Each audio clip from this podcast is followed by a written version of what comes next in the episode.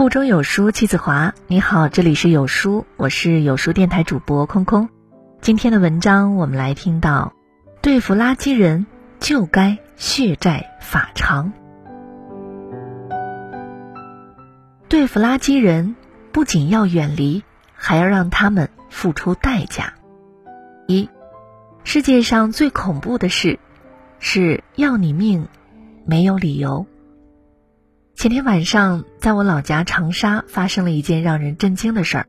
凌晨一点二十分，刚刚大学毕业的女孩蒋丽，在韶山北路的一个公交车站打车准备回家，突然一名男子手持利器从后面窜了出来，对了女孩的臀部就是一刀，女孩猝不及防，当场血流如注。而男子得手以后迅速逃离现场，既没有抢劫财物，也没有非礼行为。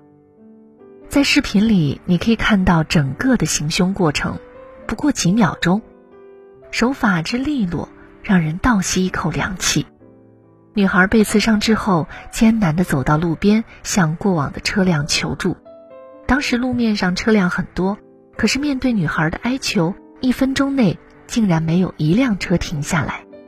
女孩没有办法，又用微信找附近的朋友，最后因为失血过多。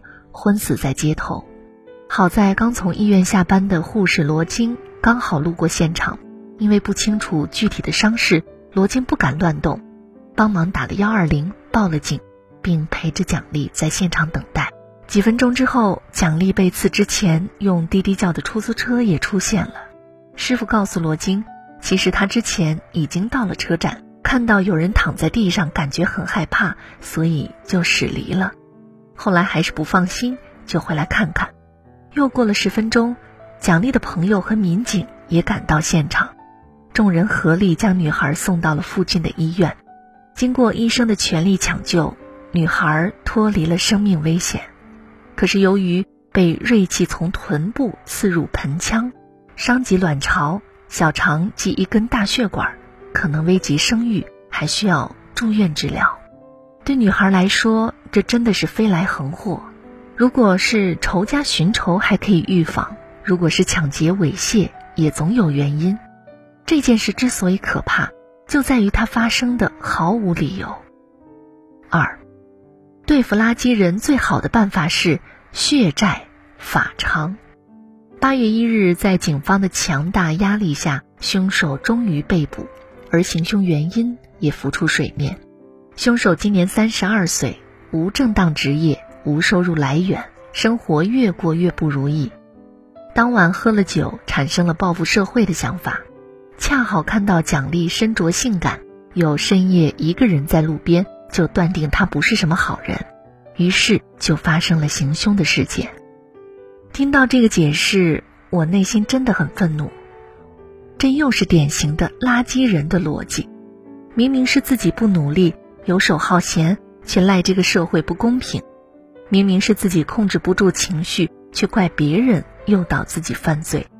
有人曾经总结了垃圾人的七个特征：自私、贪婪、仇恨、情绪化、嫉妒、野蛮、欺软怕硬。我觉得在那罪恶的一刀里，真的全部都体现出来了。要我说，这种总结可能还不全面，但垃圾人总有一个共同特征。以自己的失意为由，要求整个社会都为自己让路，稍有不如意就骂骂咧咧，充满仇恨。这个社会诚然有很多不公平的地方，也有很多失意的人，有情绪，有不满，都可以理解。想要发泄也无可厚非，可是你的宣泄不能伤及无辜，不可以践踏他人的生命。这些是人之为人的本质规定，也是社会得以持续和发展的底层逻辑。如果一个社会中有人击穿了这些底线，而不受到惩罚或约束，用不了多久，这个社会就会崩溃。我想，任何的辩解都苍白无力，最好的手段就像奖励自己说的：“血债法偿。”三，不幸面对垃圾人。该怎么办？大家应该都还记得不久之前女孩深夜被暴打的案子，一名女子在深夜里同男人擦肩而过，随后经历了一场噩梦。男子突然对女孩施加重手，进行了长达一分钟的暴力殴打。视频里面，女孩倒地之后，男子多次用脚猛踢女孩的头部、腹部，手段之狠辣，令人不寒而栗。事后有记者统计，该女子被拳击十九下，脚踢十下。其中二十六下正中头部，晕过去后还被踹了六脚，好在女孩最后被及时送医，没有大碍，而行凶者也被警方迅速逮捕，等待的将是法律的严惩。那么男子这样疯狂行凶的理由是什么？自己和女朋友分了手，喝了酒，感觉世界上的女人都不是好东西，刚好在路边遇到了女孩，于是就动手泄愤。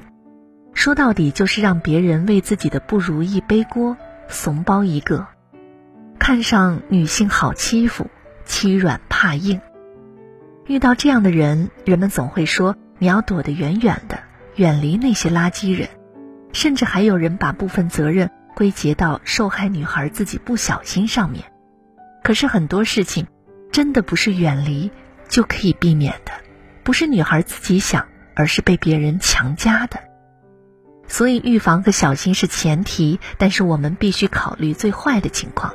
如果坏人突然出现，你已经避之不及，请记住三条原则：第一，保命最重要，不管遭受多大伤害，命只有一条，保住了才有机会伸张正义；第二，多留下证据，保住命以后，要给未来破案多提供一些帮助。比如用指甲划破对方的皮肤组织，留下关键的 DNA。第三，坦诚接受他们的帮助。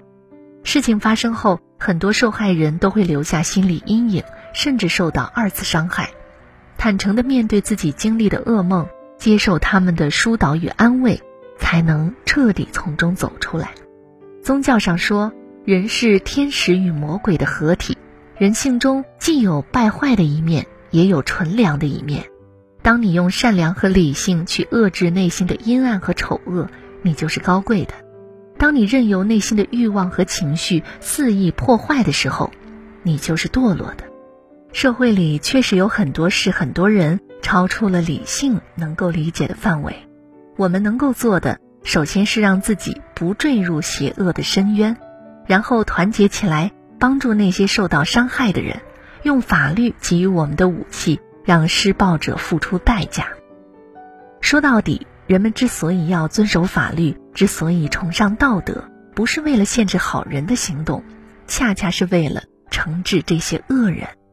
只有恶人都为自己的行为付出代价，这个世界的恶意才能消散一些，我们才能活得更安全、更安心。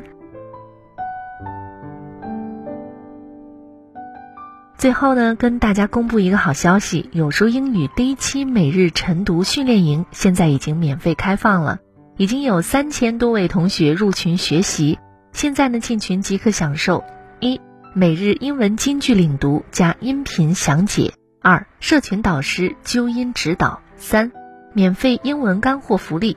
赶快扫描文末的图片二维码，并回复“晨读”两个字，免费进群，和同学们一起学习吧。